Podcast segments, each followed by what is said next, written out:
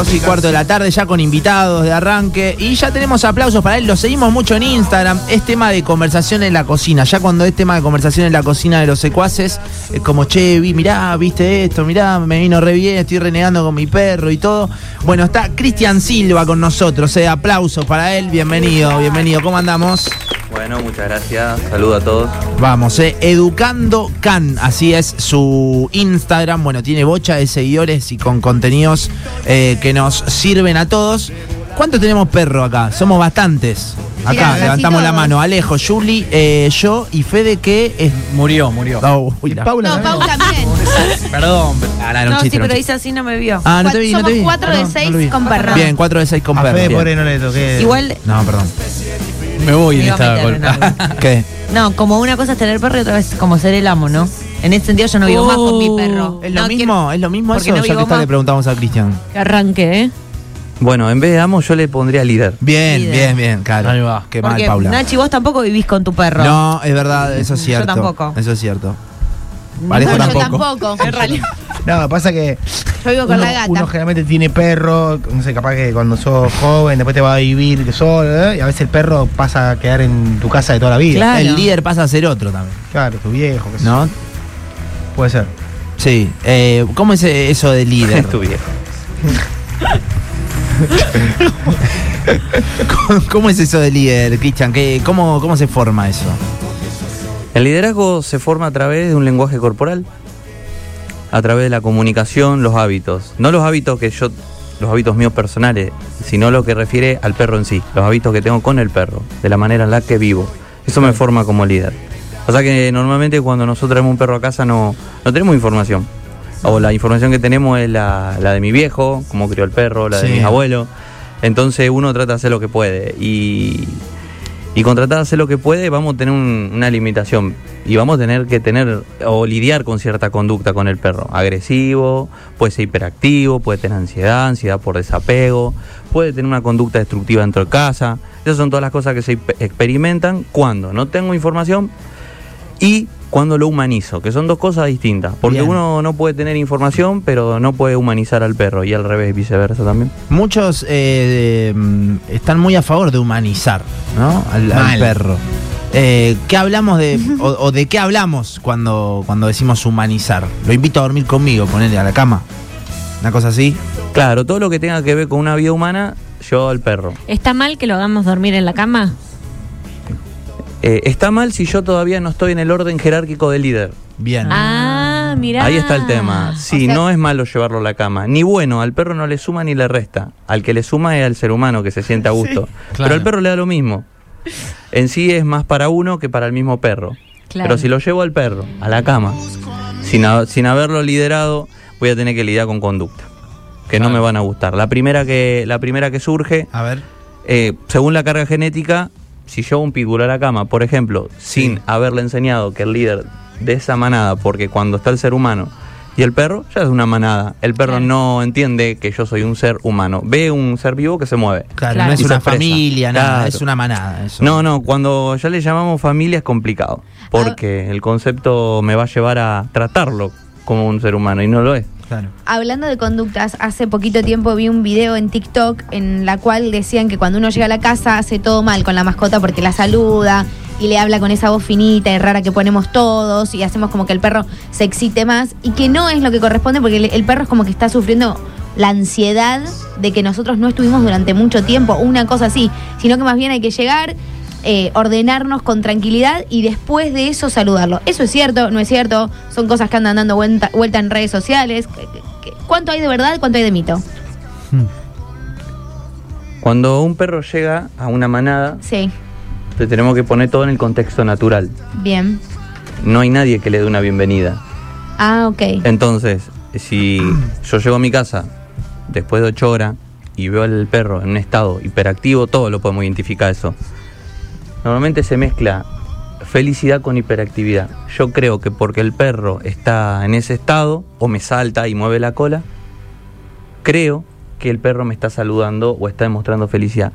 Y ahí hay un error, porque el perro eh, lo único que está tratando de hacer es chequear si todavía él sigue en el orden jerárquico que estaba antes de irte de tu casa. Te está Llegas con olores, llegas en otro estado de ánimo al que te fuiste, porque pasaron ocho horas. Entonces él va y chequea, ¿qué hace? Intenta poner sus olores en tu cuerpo. Salta. Bien. En ese momento tengo que tomar una decisión, lo saco o lo felicito. Si le paso la mano por arriba, voy a tener un perro que entendió que saltar está bien. No me puedo quejar si vienen visitas y mi perro le salta a todo el mundo. Claro, claro. Porque yo le dije que eso está bien. Es como la recompensa, ¿no? Lo le- está- que le le- estás re- reforzando una, una actitud que no te conviene para nada. Claro. Lo- estoy haciendo todo mal porque es mi momento preferido. O sea, Sí, llegar bueno, de mi pero papá toda- la gran mayoría hacemos eso. O Claro. sea, es terrible. Claro, el tema ahí es, eh, o sea, podemos decir que estaría mal, pero depende también el perro que vos tengas o qué quieras vos lograr con el perro. Por ejemplo, si vos decís, mira, la verdad, a mí me importa un huevo que le salte a la gente porque Claro, es chiquitito, bueno, ahí sí. o no me genera nada porque es chiquitito. Si vos volvemos al, al pitbull, por decir una raza fuerte como cualquiera, eh, puede llegar a hacer que la gente se asuste o que a vos te, te, te- te tumbe de lo, de lo fuerte que es. Pero si es un perro chiquitito, tal vez no es, es un menor problema. Sí, es un menor problema, pero no te estaría erradicando eh, la frustración del perro por dentro, porque al indicarle que eso está bien, él está mezclando los olores con, lo- con los de un ser humano. Bien. En una manada los olores son lo más importante, porque el líder de la manada no mezcla los olores con los demás perros, solo lo mezcla cuando él quiere. Entonces, si él viene a invadir tu espacio personal marcando los olores, nadie le dio una orden. Entonces, si no lo sacas, lo que va, va a suceder es que el perro, en el diario vivir, entienda que él es el líder. Entonces, cuando yo salga a pasear, no le puedo eh, exigir al perro que tenga un comportamiento adecuado. Cuando yo durante todo el tiempo le digo que él es el líder. Él sale como líder también a pasear. Entonces voy a tener que lidiar con una conducta agresiva. Ponele entre comillas, porque el perro a todo lo que él y él eh, entienda que puede llegar a socavar su liderazgo, va a ladrar o atacar. Es un mecanismo de defensa. Él cree que te tiene que defender. Y ahí empieza la frustración, porque vos no querés que le haga eso, pero él entiende eso por tu manera de vivir. Entonces, no está bueno de ningún punto que el perro invada tu espacio personal. Siempre que lo puedo invadir es porque yo lo decidí. Puedo estar parado, le hago un gesto, él viene y me salta y lo puedo acariciar. Ahí sí, porque yo le di la orden al perro. Él no puede es tomar complejo, es complejo.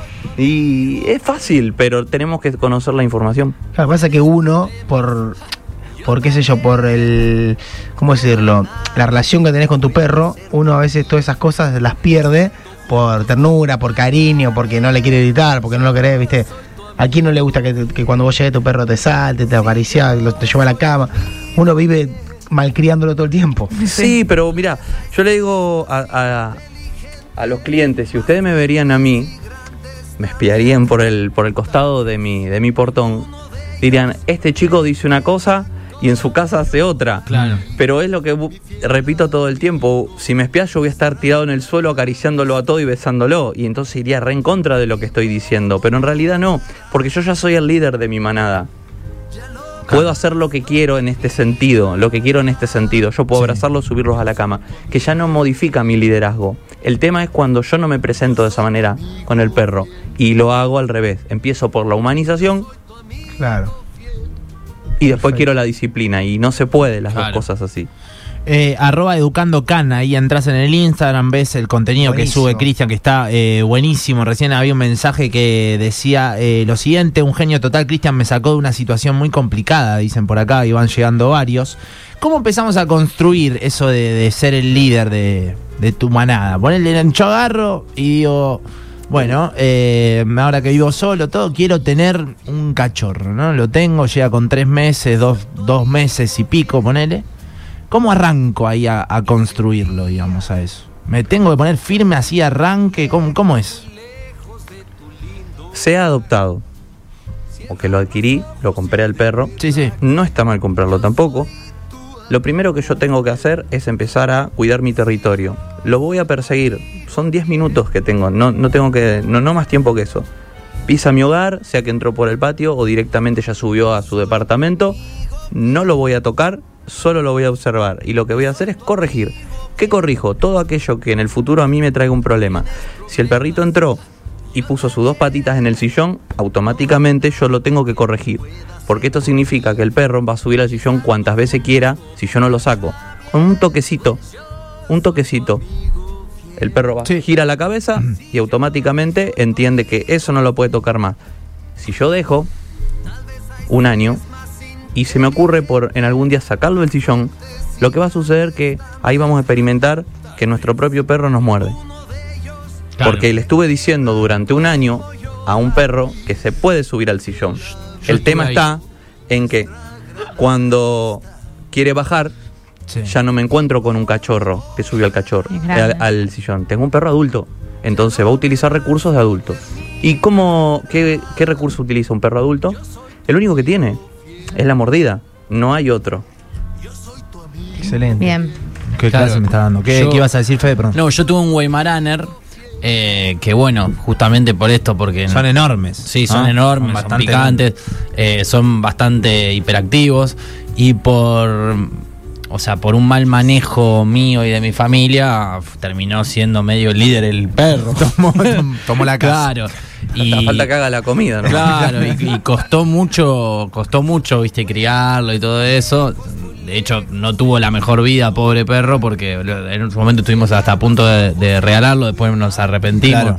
Eh, pero fue difícil y justamente es lo que dice Cristian, ¿no? Los culpables éramos nosotros que le dimos, o sea, alzar a un perro que después va a medir eh, Sí, ¿cuánto metro, miden? Es un metro son enormes. 80 se- parado, Sí, claro. eh, después es un problema, ¿no? Me parece que eh, está buenísimo. Lo que quería consultarte en realidad es si el perro puede ser finalmente quien elija el líder, digamos, quién, quién termina siendo el líder en, es- en una familia.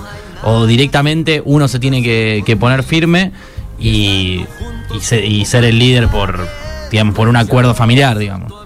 Claro, el perro elige al líder por la comunicación, Claro. eh, no porque es más grande o chico, porque entre ellos se ven como perros.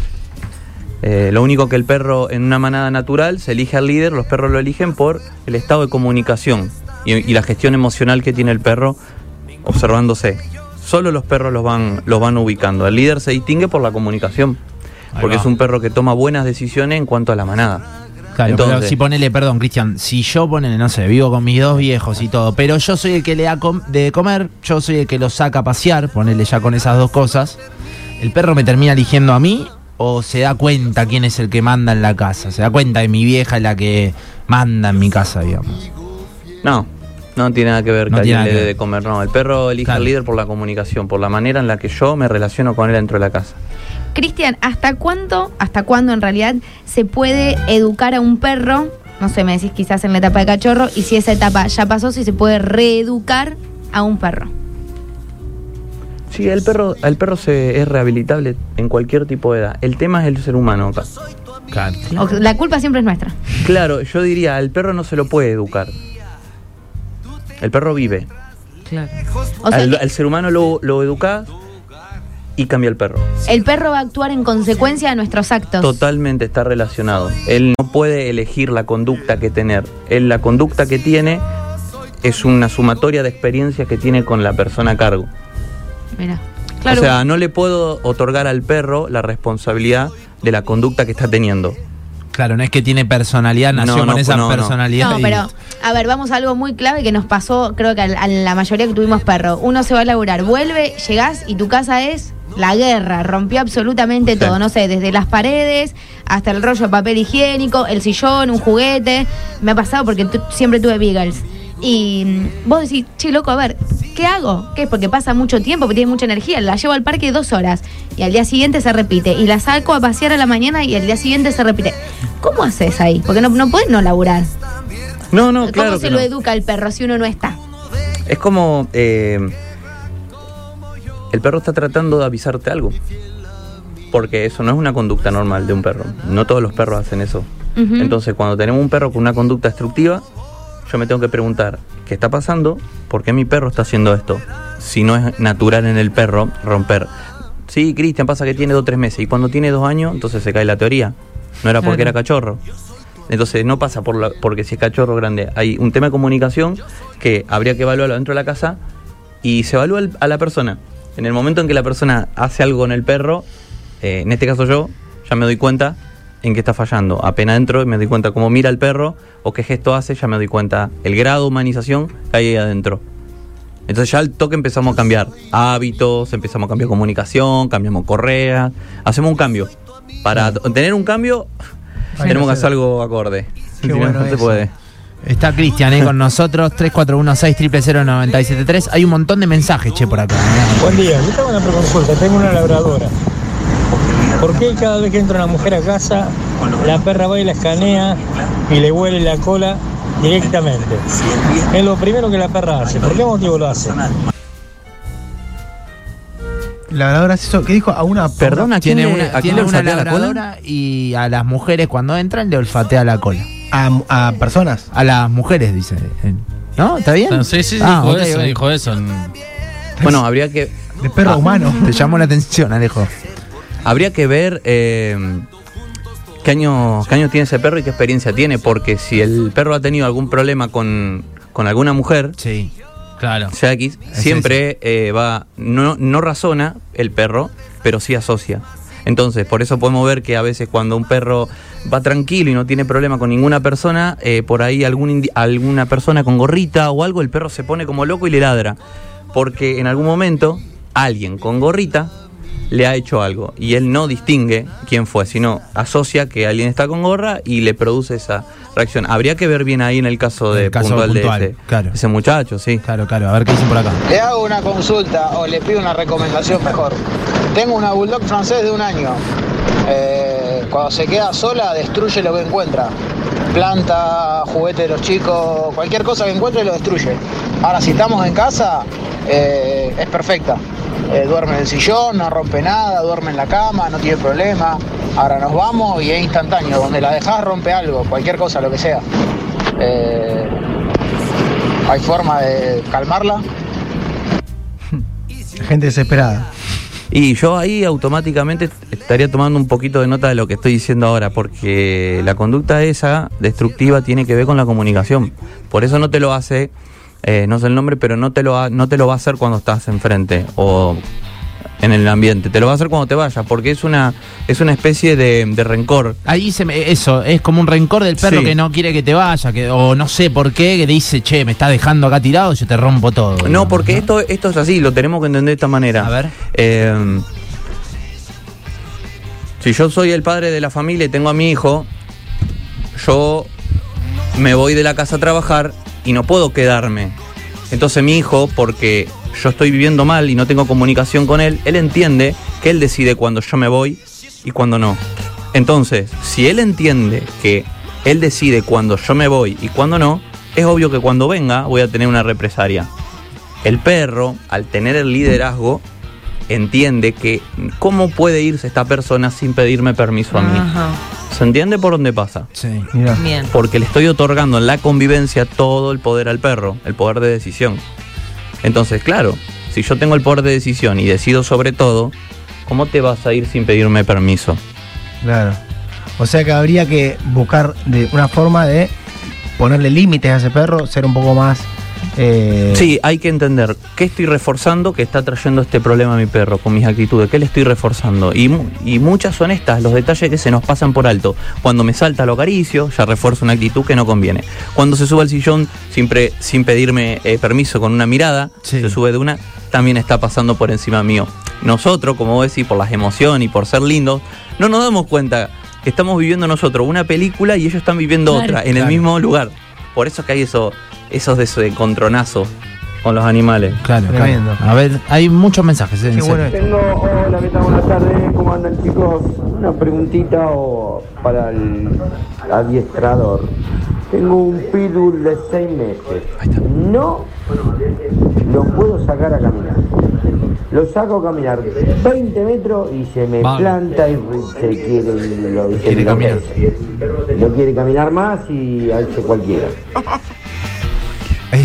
Pitbull de tres meses dijo. Sí, Pitbull de tres meses no quiere caminar el tipo. Sí. De Porque 6 planta. me parece que dijo igual. De 6 Ah. creo que dijo un poquito más grande. Bueno, Lo mismo. es el Eh, mismo caso, ¿no? el- todo pasa por la humanización. está todo totalmente relacionado. Si el perro cree que eh, ya con, bueno, tres meses ya sería raro que se plante. Eh, Es muy temprano Muy eso. chiquito. Es muy chiquito, a menos que él lo haya tenido desde antes de los 45 días y ya haya arrancado claro. con la humanización. Normalmente un pitbull chiquito es lo más hermoso que hay, Qué lo más lindo. inofensivo. eh, y después cuando ya tiene un año es un, ya no lo ves como tu peluche, sino ya es un cacho de, de carne con ojo que no lo querés ver más porque no lo puedes sacar a pasear y quiere Sí. matar a todo el mundo.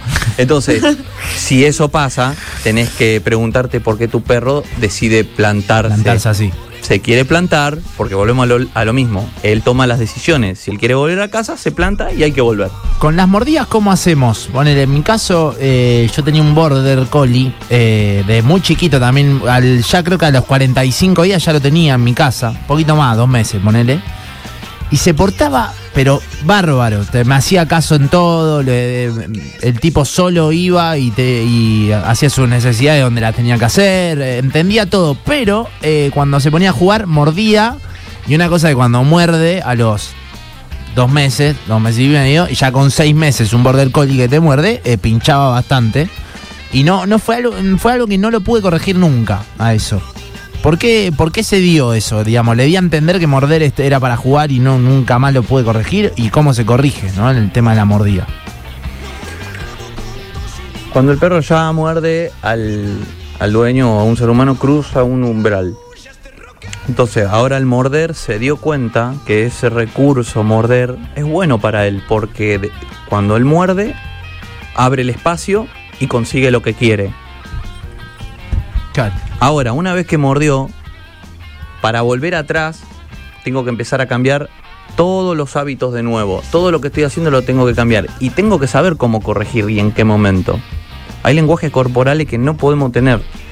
Por ejemplo, cuando voy a corregir a un perro, yo no puedo clavar, no puedo hacer lo que se llama anclaje de ojos. ¿eh? No puedo, como normalmente uno, uno lo corrige al perro, andate fuera de acá. ¿No? Esa frase la tenemos todo. Y los, lo, lo miramos, lo miramos mientras Sí. vamos diciendo eso y movemos las manos y le señalamos el lugar.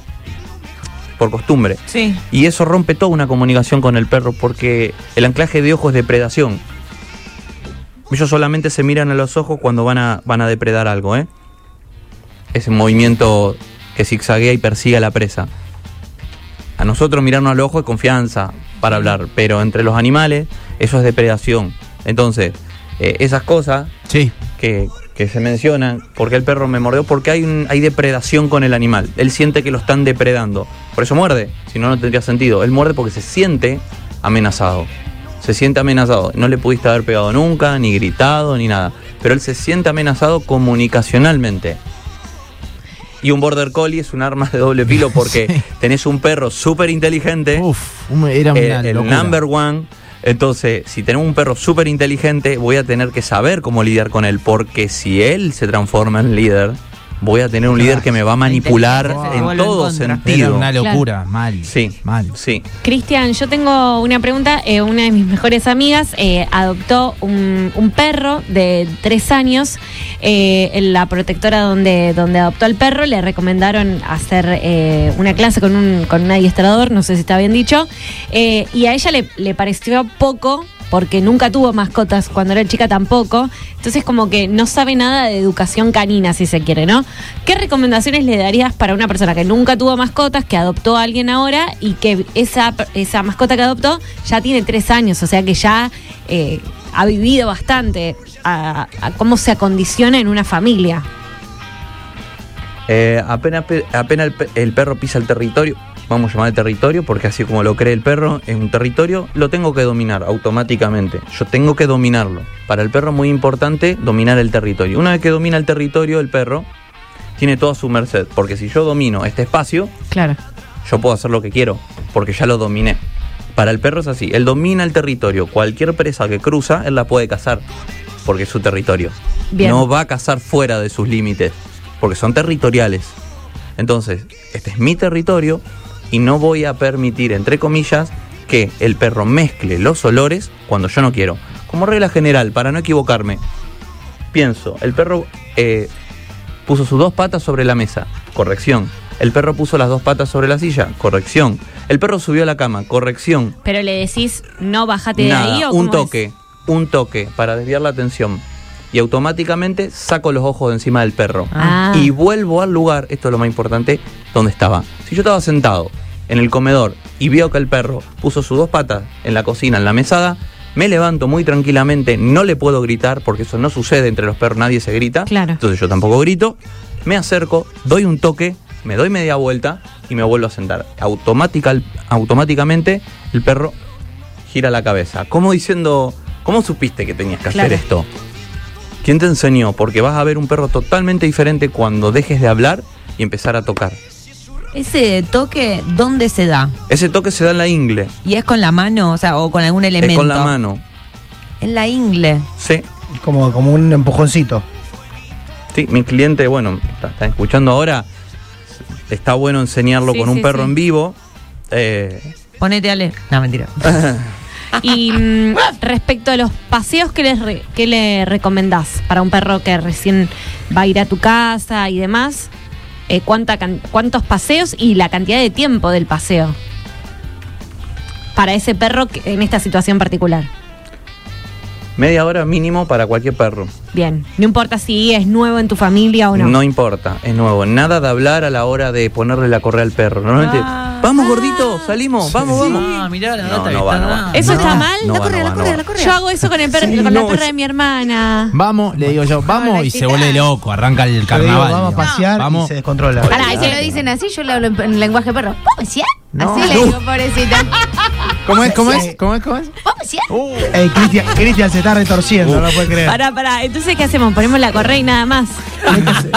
Pará, vamos. Solo ¿qué a- voy, hacemos? a busco la correa, el perro ya como asocia sabe que Al ese toque, ruido al toque. es bueno, pero lo tengo que empezar a parar de alguna, algún modo Bien. y vamos a empezar desde hoy, por ejemplo, ¿eh? se puede empezar desde ahora.